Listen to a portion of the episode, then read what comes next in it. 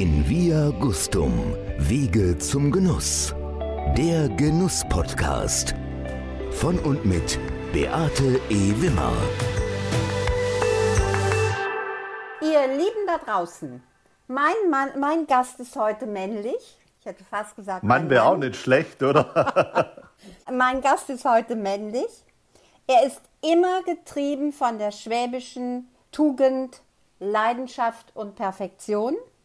Sein Handwerk ist ihm sehr, sehr wichtig. Er spricht von tanninreichen Früchten und wir reden mal nicht von Weintrauben. Er pflegt jahrhundertealte schwäbische Obstsorten wie Waldmeister, Wacholder, Mädesüß habe ich noch nie gehört. Das sind jeder, der eine Kräuterwanderung macht, dem geht das Herz auf Mädesüß, Schafgarbe. Bei ihm dreht sich alles um Bäume, Blüte und Reife. Er ist ein Herrscher über rares Gut. In seine Früchte kann man nicht einfach so reinbeißen, weil sie haben einen ganz bestimmten Begriff. Sie sind räsch. Wir reden von Bohnapfel. Wir reden von Stuttgarter Geißhüttle. Hirtle, ja. Wir reden auch über die Champagner Bratbirne.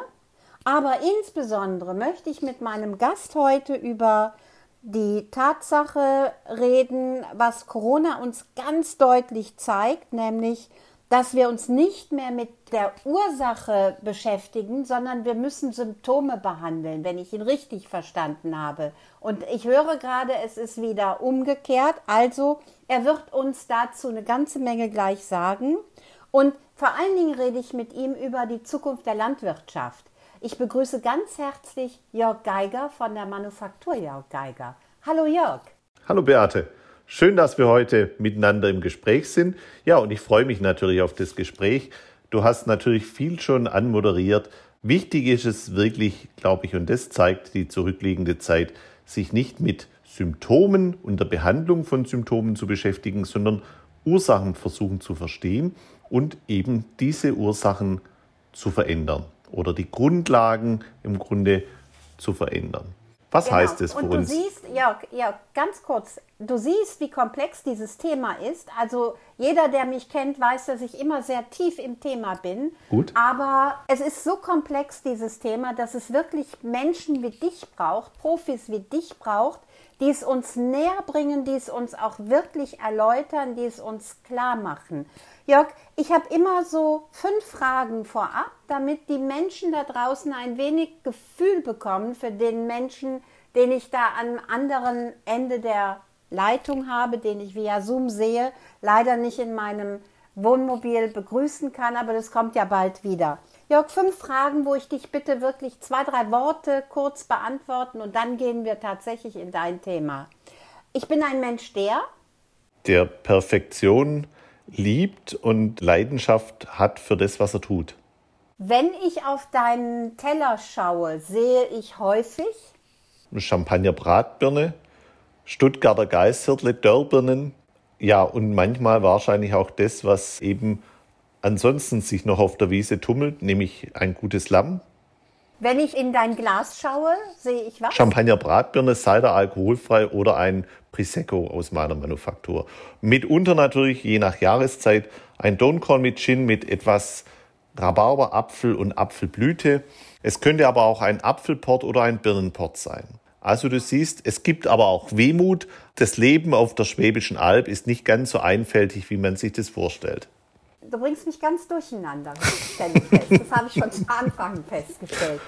Jörg, wenn du einen Wunsch frei hättest, welcher wäre das?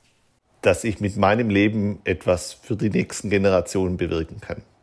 Das Wichtigste in deinem Leben ist? Meine Kinder, So, jetzt gehen wir in das Thema, sich mit den Ursachen beschäftigen und nicht immer nur die Symptome behandeln. ja, Das ist, glaube ich, im Moment das Wichtigste, was wir uns vor die Brust nehmen müssen. Alle.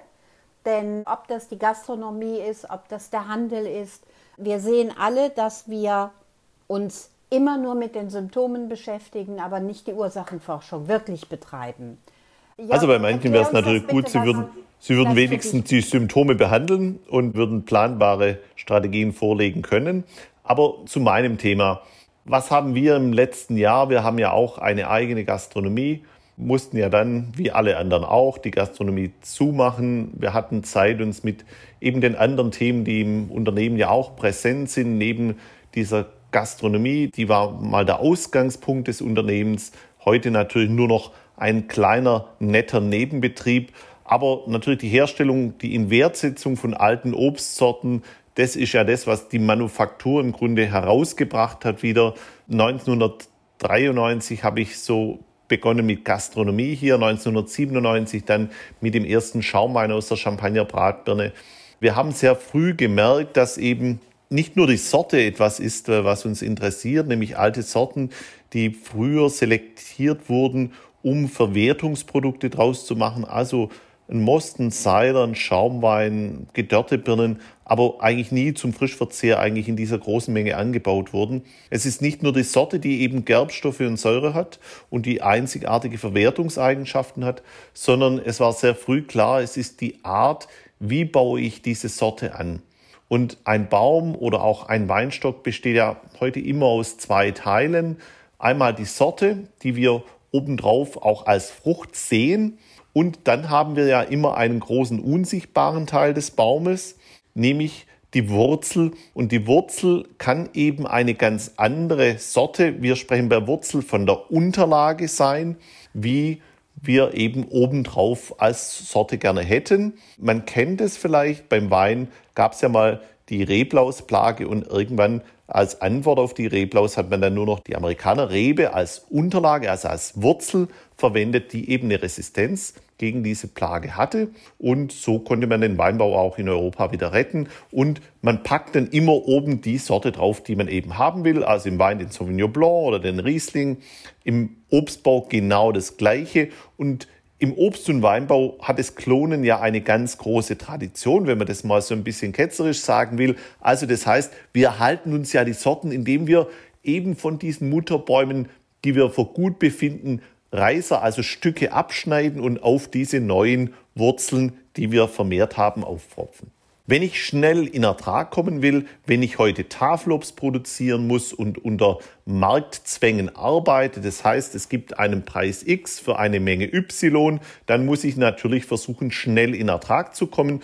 Dann habe ich natürlich die Vision, nicht für die nächste Generation jetzt vielleicht Bäume aufzubauen, sondern dann muss ich mit dem Arbeiten wirtschaftlich in einer absehbaren Zeit Geld verdienen. Und dann muss ich natürlich zu Unterlagen greifen, also zu Wurzeln greifen, die im Grunde relativ schnell ein Umschalten von Wachsen in Ertragsphase. Also man spricht vom Vegetativen ins Generative sehr schnell wechseln. Das heißt, für Tafelobst sind wir irgendwo im ersten, im zweiten, aller spätestens im dritten Jahr sollten die Bäume die ersten Erträge bringen und dann geht man nach 18, 20 Jahren im Regelfall aus der Produktion heraus. Diese Bäume sollten jedes Jahr Ertrag bringen und dann sind die natürlich auch irgendwann mal durch. Das funktioniert für Tafelobst, weil beim Tafelobst haben wir auch darauf angepasste Sorten, die also mit kleinwüchsigen Unterlagen auch gut klarkommen. Ich spreche schon von kleinwüchsigen Unterlagen. Also was heißt es in der Konsequenz? Ein Baum, der sehr schnell vom Wachsen ins Tragen kommt, von vegetativ ins Generative wechselt, der wächst natürlich nicht nur, nur zwei bis drei Meter nach oben, sondern der macht auch nur eine kleine Wurzel. Und hier beginnt eigentlich die Geschichte sehr spannend zu werden.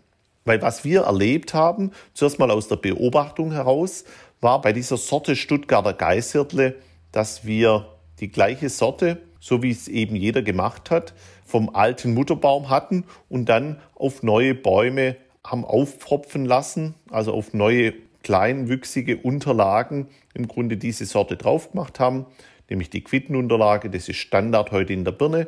Und dann haben wir gemerkt, aha, wir kriegen sehr schnell Erträge, wir haben sogar größere Birnen, wir haben mehr Birnen, wir haben jedes Jahr Birnen, happy, happy.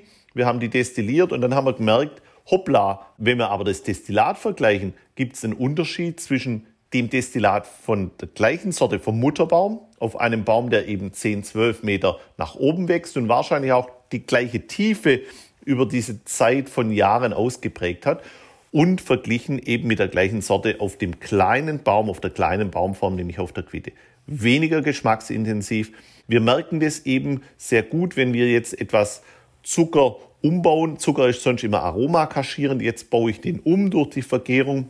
Jetzt beginne ich noch mit der Destillation. Also ich konzentriere das Aroma um den Faktor 30 bis 50 nach oben und dann kann ich den Unterschied sehr, sehr gut wahrnehmen.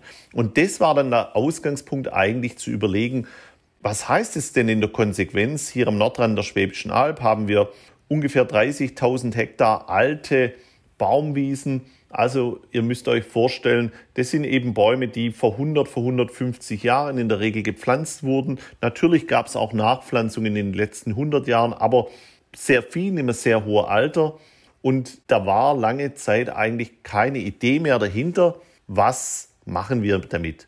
Jörg, eine Zwischenfrage. Ja. Waren die immer schon in eurem Besitz oder in der wievielten Generation seid ihr mit deinem Betrieb? Also ein bisschen lustig haben wir vielleicht draufgeschrieben, seit über 350 Jahren, das können wir auch nachweisen. Ja. Aber um das geht's nicht. Weißt du, die Asche zu bewahren macht keinen Sinn, sondern man muss das Feuer am Brennen halten. Das ist meine Idee. Tradition und Innovation, das ist im Grunde die Verbindung, die bei uns draufsteht. Ansonsten, man muss wissen, wo man herkommt, man muss seine Wurzeln kennen, auch in dem Fall. Aber das Entscheidende ist eben, Bäume sind auch nicht alle in unserem Besitz, das ist auch gar nicht die Idee. Die Idee ist, als wir gesehen haben, dass die Leute keine Verbindung mehr hatten und überhaupt nicht mehr verstanden haben, warum haben wir jetzt diese flächigen Ausprägungen? Warum haben unsere Großeltern nur solch große Bäume gepflanzt, die ja schwer zu ernten sind, die nicht jedes Jahr Ertrag bringen, die unter wirtschaftlichen Gesichtspunkten nicht so sind, wie man das vielleicht mit neuen Pflanzungen heute machen könnte. Die Idee war weg. Und die Idee ist ganz einfach, diese Baumformen, wenn ich eben auf eine Baumform setze, wo der Baum auf einer stark wachsenden Unterlage zuerst mal 10, 15 Jahre wächst um rein vegetativ unterwegs zu sein, also 10, 12 Meter hoch wird, dann wurzelt er auch entsprechend tief und bildet im Grunde ein Netzwerk aus. Und ein Netzwerk heißt nicht nur, dass er eigene Wurzeln ausbildet, sondern ein Netzwerk heißt natürlich immer das Zusammenspiel mit anderen Partnern. Und was sind die Partner? Die Partner beim Baum sind im Wesentlichen zuerst mal die Mykorrhiza-Pilze. Mykorrhiza-Pilze sind darauf angewiesen, Kohlenstoff vom Baum zu kriegen. Und das produziert der Baum ja, wenn er Blattmasse hat, ganz kontinuierlich über die Photosynthese. Gibt er im Grunde diese Nahrung nach unten in die Wurzel ab. Einmal, um sie natürlich für sich selber zu speichern, weil er ja weiß, es kommen vielleicht auch schlechte Zeiten, da muss ich drauf zurückgreifen, weil er vielleicht in einem Jahr eben oder während der Wachstumszeit noch keine Früchte trägt, aber dann gibt er diese Stoffe in die Wurzel und über die Wurzelausscheidung natürlich auch an die Mykorrhiza-Pilze ab, beziehungsweise die wachsen auch so ein bisschen in die Wurzel mit hinein und ziehen sich da einen Teil von dieser Nahrung ab. Dafür geben sie dem Baum das, was er selber eben gar nicht erschließen kann. Das sind die Mikronährstoffe. Und jetzt also das sind im Grunde genommen Symbiosen bilden. Symbiosen, genau. Netzwerken und Symbiosen bilden. Ja, und ja. die Mykorrhiza-Pilze spielen also dem Baum im Gegenzug in dieser Symbiose eben diese Mikronährstoffe zurück. Und die braucht der Baum aber, um seine Stoffwechselvorgänge zu komplettieren. Nur mit denen kann er im Grunde einen vollständigen Zuckerstoffwechsel, einen vollständigen Aminosäurestoffwechsel und am Ende einen Fettstoffwechsel aufbauen, dass er im Grunde sogar in der vierten Stufe dieser Ernährungspyramide auch ätherische Substanzen aufbauen kann, die nachher bei der Abwehr von saugenden oder beißenden Insekten hilft. Also um was geht es? Es geht um die Erkenntnis, dass diese Art von Landwirtschaft, wie wir sie im Wiesenobst haben, auf rein stark wachsende Unterlagen, also Bäume, die zuerst mal über 10, 15 Jahre ein Baum werden, die entsprechend groß werden, die Netzwerke ausbilden, mit Mykorrhiza-Pilzen, mit Bodenbakterien, natürlich mit anderen Brückenpflanzen genauso. Da spielen bei uns in den Anpflanzungen genauso ein Beinwell eine wichtige Rolle als Pflanze neben dem Baum, der Mineralstoffe aus tiefen Schichten hochholt und für den Baum wieder und für die Mykorrhizen das Ganze verfügbar macht. Da sitzt vielleicht ein Baldrian auf der anderen Seite von dem neu gepflanzten Baum, der dann auch wieder balanciert. Da ist aber auch eine Zitronenmelisse mal mit eingepflanzt, die dann eben spät erst blüht, wenn die Wiesenblumen eigentlich schon wieder weg sind. Also um die guten Insekten zu halten, die nachher im Grunde auch wieder die Balance bringen. Es geht darum, eine Permakultur Wiesnobst zu etablieren und weiterzuentwickeln. Was brauchen Bäume? Bäume, Obstbäume kommen aus waldartigen Landschaften. Also versuchen wir heute, diese waldartigen Landschaften auch wieder in diese Wiese hinauszubringen. Einmal, am Anfang wird natürlich auch mal gehackt um den Baum, aber was wir heute machen ist, dass wir Kompost bringen, also eine Art von Bokashi als Nährstoff für die Bodenmikroorganismen, damit die eben noch mehr Futter haben. Und wir bringen zum Beispiel Holzhackschnitzel von kleinen Zweigen, also alles Holz, was unter 7 cm Durchmesser hat.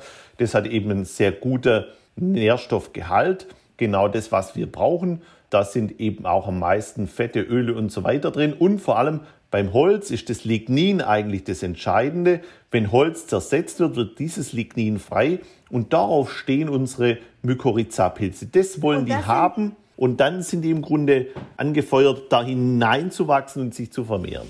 Und das sind dann humose Böden, die wir da haben, wo sich Mikroorganismen auch wohlfühlen, die uns, uns auch die Grundversorgung, die Nahrungsmittel geben, also den Pflanzen. Jörg, was mich aber wirklich sehr umtreibt und auch beschäftigt, du hast eben davon gesprochen, dass Generationen vor dir das alles schon gewusst haben und es richtig gemacht haben. Ich kann mich noch sehr gut erinnern, in meiner, als ich so meine berufliche Laufbahn anfing, da war das Zauberwort, wir müssen lernen zu agieren statt zu reagieren.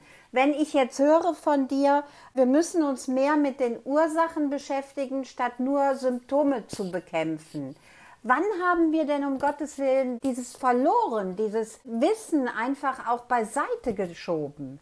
Also weißt du, ich glaube, wir haben im 18. Jahrhundert noch sehr gute Beobachter gehabt und auch im 19. Jahrhundert. Und die Menschen mussten sich mit der Natur verbinden. Und auch heute noch, glaube ich, ist es schon entscheidend, dass auch jemand, der sich mit Landwirtschaft verbunden fühlt, von seinem Traktor absteigt und den Boden in die Hand nimmt und den Boden riecht. Und am Boden kannst du riechen und der richtige Boden, der hat eben auch einen, einen Duft, so ein bisschen an Waldboden vielleicht erinnernd ich glaube, das ist das ganz Entscheidende, diese Verbindung mit der Natur. Du musst Beobachter sein, damit du eben weißt, was deinen Bäumen fehlt. Natürlich kann ich das auch über Pflanzensaftanalysen nachweisen, aber vieles ist auch ein bisschen Gefühlssache und ich glaube, diese Verbindung mit der Natur, die ist uns im Allgemeinen verloren gegangen. Wir haben eben gedacht, wir können viele Dinge beherrschen, aber auch Viren zeigen uns und wenn du bei uns rausschaust, dann lassen wir auch immer einen gewissen Platz unbewirtschaftet als Raum, wo sich die Natur austoben kann. Das ist wichtig. Ich glaube, wir können eben viele Dinge, die sind so hochkomplex. Da steht auch die Wissenschaft heute immer noch am Anfang und die können wir nur teilweise verstehen, aber man muss sich mit der Natur verbinden. Das ist das ganz Entscheidende. Man muss tief eintauchen in das, was man macht. Und man muss nicht meinen, dass man es eben immer nur kontrollieren kann. Klar, Grundsatz ist natürlich, denke ich, für Landwirtschaft in der Zukunft eben kein Glyphosat mehr zu verwenden. Ist ja im Bio sowieso kein Thema, aber auch im biologischen Anbau haben wir heute oft noch Kupfer, Schwefel, Schwefelkalk. Ich denke, das, was wir machen, üblicherweise wird im Wiesnobst sowieso kein Pflanzenschutz gemacht und wir gehen heute eben weiter, dass wir überlegen, wie können wir die ganz natürlichen Abwehrmechanismen unterstützen, stärken, wie können wir Pflanzenstärkung betreiben. Und das hat zum Beispiel damit zu tun, dass man eben die richtigen Pflanzen dazu pflanzt, wie Baldrian, wie Beinwell, wie andere Dinge. Brückenpflanzen dazwischen, die eben zum Beispiel für Wasseraustausch sorgen, die für einen Austausch zwischen verschiedenen Mikroorganismen sorgen. Das hat damit zu tun, dass wir Humus aufbauen, also sprich, diese Mykorrhiza-Pilze bauen ja dann Glomalin mit auf und in dieses Glomalin wird eben Nährstoff noch eingelagert und ich kriege dann über die Zeit auch die richtige Bodenstruktur wieder. Also eine Bodenstruktur mit Mikroporen, wo eben Mikroorganismen auch leben können da drin, wo genügend Luft und Sauerstoff, also Sauerstoff vor allem im Boden vorhanden ist und wo ich eben Kohlenstoff auch in den Boden einbauen kann. Als Energiespeicher einerseits, wenn ich die richtige Bodenstruktur habe, ich auch eine bessere Wasserspeicherfähigkeit. Das wird für die Zukunft auch entscheidend sein, weil die Trockenzeiten werden ja länger. Die werden nicht sich wieder auflösen und dass wir immer gleichmäßig Regen kriegen. Und das kann ich über den Boden. Und ich kriege natürlich auch die Lösung von dem Thema CO2. Wo geht das Ganze hin? Also man kann CO2 durch die richtige Art von Landwirtschaft eben sehr wirksam reduzieren, indem man es in die Böden wieder einbaut. Und ich glaube, viele Dinge haben wir vernachlässigt. Wir haben gemeint, wir können mit der Chemie viele Dinge kontrollieren. Ja, das mag sein, aber ich glaube, wenn man eben diese Betrachtung vom Wiesenobst sich nochmal vor Augen führt, nur das kann ich eigentlich auch sprechen. Wenn ich im Zwang bin, Tafelobst produzieren zu müssen, ist der Weg, den wir heute gehen, mit Sicherheit der richtige. Wir sind in der glücklichen Lage, Produkte daraus machen zu dürfen, die auch wieder dem Wesen dieser alten Sorten entsprechen, nämlich mit Säure und Gerbstoffen zu brillieren.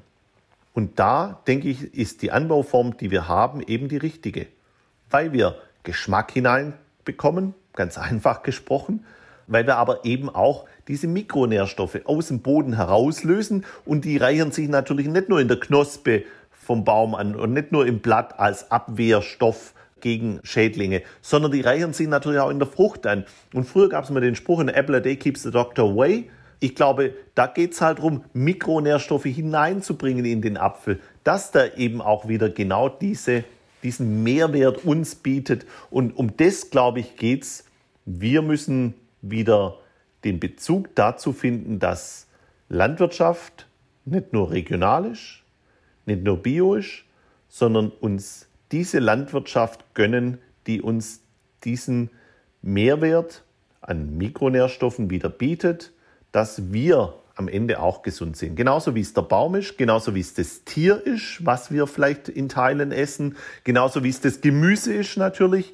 Also eigene Resilienz der Pflanze mit den richtigen Mikronährstoffen, mit den Abwehrstoffen, das ist genau das, was wir für unseren Körper auch brauchen, um Immunabwehr aufzubauen, um eine eigene Resilienz aufzubauen. Und ich glaube, das ist eigentlich der Schlüssel auch für die Zukunft, weil ansonsten werden wir die nächsten 20 Jahre mit Masken, Abstand und vielen Impfungen jedes Jahr arbeiten müssen.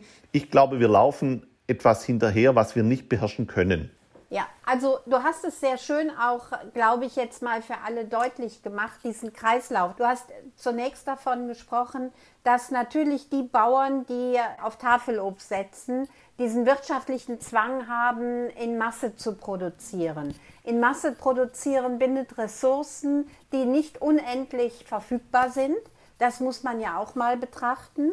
Hinzu kommt, wie du gesagt hast, dass wir Nährstoffe nicht in die Lebensmittel hineinbringen können, die wir für unsere Gesundheit wiederum brauchen. Und es ist ein Teufelskreislauf, in dem wir uns befinden. Genau, also man kann natürlich sagen, wenn ich jetzt Zusatzstoffe verkaufe, dann würde ich natürlich auch eher dafür argumentieren, Zusatzstoffe zu verkaufen. Wenn ich Medizin verkaufen müsste, dann wäre ich sicher auch dafür, dass die Leute nicht ganz so gesund sind. Dann verkaufe ich mehr Medizin. Aber ich glaube, auch die Bereiche können trotzdem gut leben. Aber eigentlich muss uns Landwirtschaft so viel wert sein, dass wir wirklich wieder eine gesunde Form der Ernährung haben. Und nochmal, ich meine nicht nur Bio, das reicht nicht aus, sondern da, wo wir uns das leisten können, da müssen wir eben ansetzen und sagen, dann lass uns hier die richtigen Bewirtschaftungsformen finden und lass uns das gut und nachhaltig erzeugen. Ich glaube, das ist eigentlich das Thema der Zukunft. Das ist sicher noch sehr abstrakt, aber ein Wissenschaftler aus den USA hat letzthin in einem Vortrag gesagt, wir haben es geschafft, in den letzten 50 Jahren den Wert unserer Nahrung um 80 Prozent zu reduzieren. 50 Jahre 80 Prozent weniger. Natürlich meinen wir ja nicht jetzt die Menge an Kohlenhydraten, die drin ist, sondern hier ist eben genau diese gesundheitserhaltenden Themen gemeint. Und mag sein, dass in den USA alles noch ein bisschen extremer ist, aber wenn wir von den 80 nur 60 Prozent verloren haben, dann haben wir mehr als die Hälfte verloren. Und ich glaube, da ist eben Zeit, die Trendwende anzudenken. Jörg, nun hast du ja das große Glück, dass du dich mit diesem Thema wirklich infiziert hast. Ich glaube, das merkt auch jeder da draußen, dass du so tief im Thema drin bist wie kaum ein anderer. Normalerweise würde ich dich so, wenn ich jetzt von dir hören würde, ich kenne dich ja nun auch persönlich, wir haben uns schon oft getroffen. Ich habe das große Vergnügen gehabt, schon selber in Schlad gewesen zu sein. Also ihr Lieben da draußen, tut euch das mal an, fahrt mal nach Schlad. Wenn es mal wieder geht. Streuobstwiesen von Jörg Geiger. Das ist ein Traum, wirklich. So, und wenn ich dich jetzt wirklich nur vom Hörensagen kennen würde, würde ich dich irgendwo in ein Labor mit einem weißen Kittel verorten. Das bist du ja ganz so gar nicht, sondern du bist ja wirklich draußen in der Natur. Dieses große Glück haben wir natürlich auch, dass es Menschen gibt wie dich, die sich so damit beschäftigen und uns das so nahe bringen. Und dann hast du aber noch mal das große Talent, bisschen Glück gehört auch immer dazu, gehabt, da ein Produkt draus zu machen, was wirklich auch die Top-Gastronomie nachfragt. Ja, ich glaube, weißt du, das ist immer die Beobachtung einmal, wo ist ein Mangel da oder wo gilt es vielleicht auch Lösungen anzubieten. Und ich glaube, das haben wir verstanden. Getrieben war das Ganze ja aus dem Willen, wieder zu zeigen, dass diese alten Obstsorten und diese Anbauform eben auf stark wachsenden Unterlagen als Wiesenobst auch für die Zukunft einen Wert haben. Wo alle gesagt haben, macht die Bäume raus, die geben nochmal warm, aber Anbauen können wir ja alles viel einfacher und viel billiger. Da muss man sich nicht mit diesen uralten Sorten beschäftigen und schon gar nicht mit diesen riesigen Baumformen. Das macht gar keinen Sinn mehr. Da bin ich angetreten mit dieser Motivation und wollte zeigen, dass das Sinn macht. Wir haben es zuerst über Produkte, die sehr, sehr eigenwillig waren, wo man viel, viel erklären musste. Also ein Schaumwein aus der Champagnerbratbirne, wer kennt es schon? Naja, netter Name, kleiner Gerichtsstreit und so weiter dann bin ich eben aus dieser Rolle eines Kochs, was ich ja gelernt habe, herausgerutscht, was aber sicher die Grundlage war. Als Koch hast du eine sehr stramme Ausbildung gehabt und weißt, dass du durch auch Tränentäler mal durchgehen musst. Also eine gewisse Härte gegenüber dir selber, eine gewisse Disziplin. Das ist, glaube ich, das eine. Und das andere ist schon auch, dass du nicht sofort aufgibst, dass wenn du Erfolg hast, natürlich trotzdem das reflektierst und überlegst, wie kann ich es besser machen. Also nicht dich dem Erfolg hingibst und sagst, ja super, jetzt bin ich die Nummer eins. Nein, immer zuhören, was sind die verschlüsselten Rückmeldungen, die du eben bekommst von den Top-Sommeliers, von engagierten Küchenchefs, von anderen Menschen, die auch über den Tellerrand hinaus gucken. Immer auch bereit, zu sagen, jawohl, ich weiß es nicht, aber es gibt ein Telefon, ich weiß vielleicht jemand, der im Detail es besser weiß. Und das ist, glaube ich, auch Unternehmertum, am Ende das wieder zusammenzuführen und zu sagen, dann frage ich diese Informationen ab, das ist doch nicht schlimm. Ich muss es bündeln, das ist das Entscheidende. Und ich muss versuchen, mein Unternehmen so zu führen, dass ich immer wieder identifiziere, wo an diesem Wagen fangen jetzt Schräubchen an zu lottern.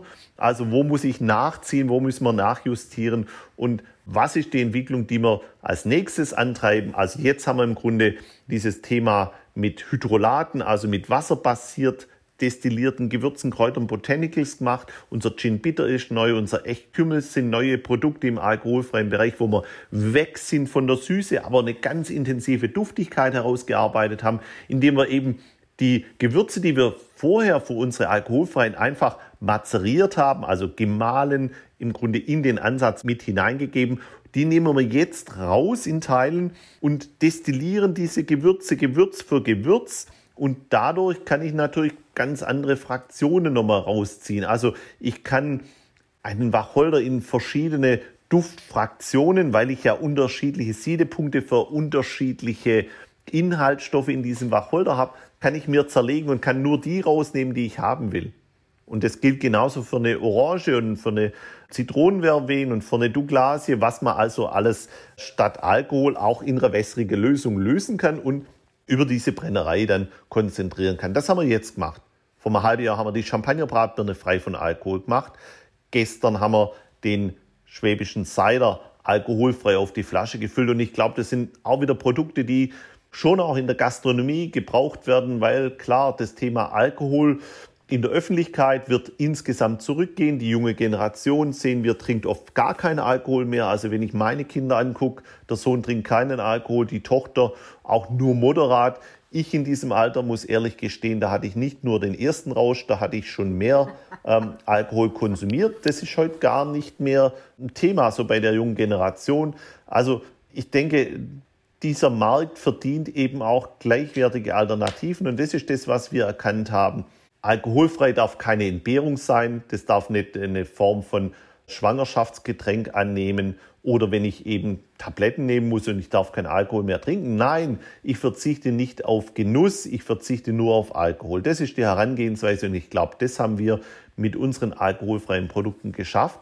Und ansonsten ist immer die diebische Freude, diese alten Obstsorten wieder in Wert zu setzen die Natur natürlich auch zu beobachten, nicht jedes Jahr genau das Gleiche zu machen. Also ich bin schon auch einer, der gern experimentiert, der alte Rezepte ausgräbt, der das wieder umsetzen möchte. Also auch mal Süßwein aus dem Apfel machen oder Gin, aber eben auf einer nachhaltigen Basis, nicht auf Zuckerrohrmelasse aus dem Urwald, sondern aus Apfel, der bei uns nachwächst und der natürlich auch nochmal eine ganz andere Eigenstruktur vielleicht bringt oder ein Wermut aus bittersüßen Äpfeln mit dem Wermutkraut, was wir hier in der Region finden. Das ist das, was mich antreibt und das ist das, was Spaß macht und ich glaube auch das Team, was dahinter steht, brennt für das, dass wir eben immer wieder neue Wege gehen, dass wir Türen für andere auch aufstoßen, ganz bewusst.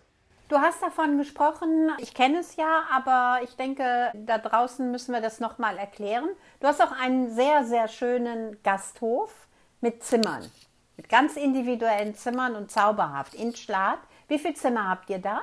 Ja, wir haben fünf Zimmer, die geben wir aber auch nur dann an die Gäste raus, wenn wir Veranstaltungen haben, also in Verbindung mit den Menüabenden, die wir hoffentlich wieder organisieren. Wir warten da mal auf die Signale der Politik. Wenn keine kommen, dann ist das auch ein Signal. Dann werden wir mal fünf Jahre pausieren, würde ich sagen. Ansonsten, wenn es Signale gibt und die sehr eindeutig sind, dann werden wir auch wieder Menüabende machen und dann kann man sich bei uns im Rahmen von diesen Abenden gerne mit einbuchen und bei uns übernachten und auch den nächsten Tag nochmal genießen. Was auf jeden Fall stattfinden wird dieses Jahr sind die Picknicks.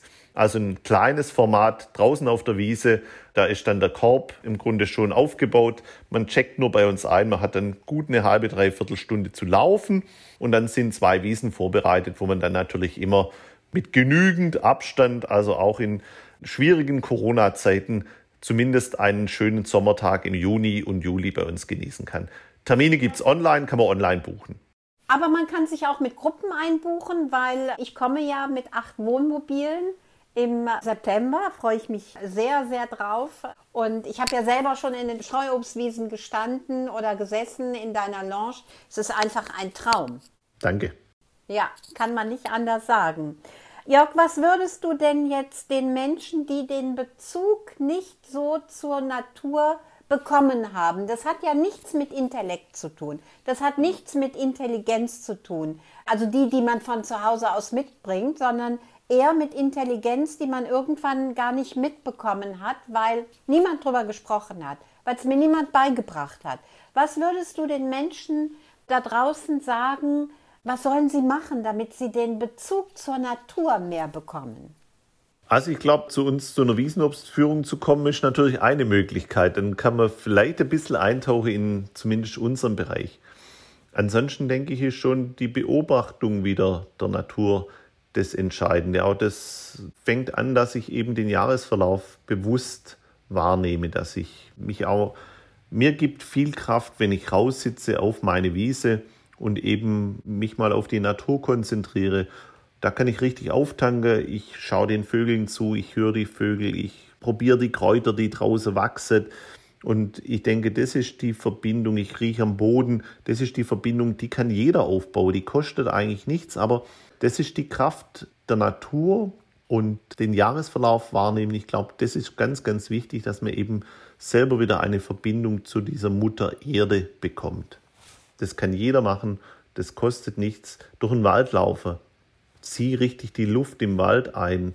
Das ist ein Duft, auch das gibt dir Kraft und auch, glaube, das beruhigt auch die Seele und gerade in solch schwierigen Zeiten ist das, oder jetzt an einer Blüte riechen, riech an einer Blüte, wie riecht eine Apfelblüte, wie riecht eine Birnenblüte. Manch einer sagt, die Birnenblüte stinkt. Mag von Sorte zu Sorte sein, aber trotzdem, das sind doch Impressionen, die uns auch wieder ganz anders beschäftigen. Riechen, schmecken sind sowieso Dinge, die wir komplett verlernt haben. Fühlen ja auch, auch ganz schwierig. Also sehen, hören ja, sehen, das ist wahrscheinlich das, was exponentiell nach oben gegangen ist. Aber wir wissen, wie, wie schnell man Bilder mit dem Photoshop nachbearbeiten kann. Und ich glaube, der Duft, das ist das, was uns am Ende doch leitet. Sinn, den wir komplett vergessen haben, aber etwas, was eigentlich ja schon im Mutterleib, wo wir noch nicht aus dem Bauch der Mutter herausgekommen sind, Duft, Riechen, das haben wir sehr früh.